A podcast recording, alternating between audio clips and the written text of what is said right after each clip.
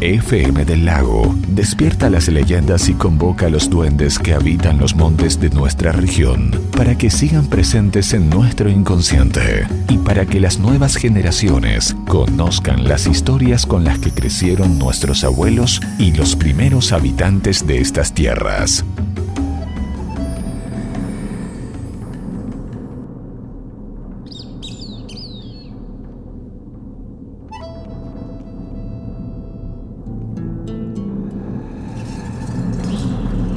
Un muchacho corrió y nadó como ninguno.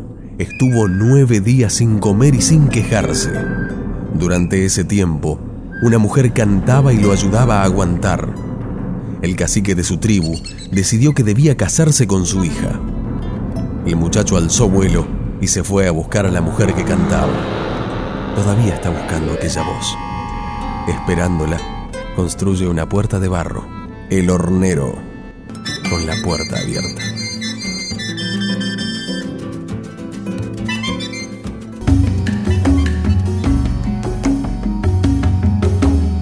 Duendes y leyendas de nuestra tierra cobran vida a través de FM del Lago 95.1 en todas partes.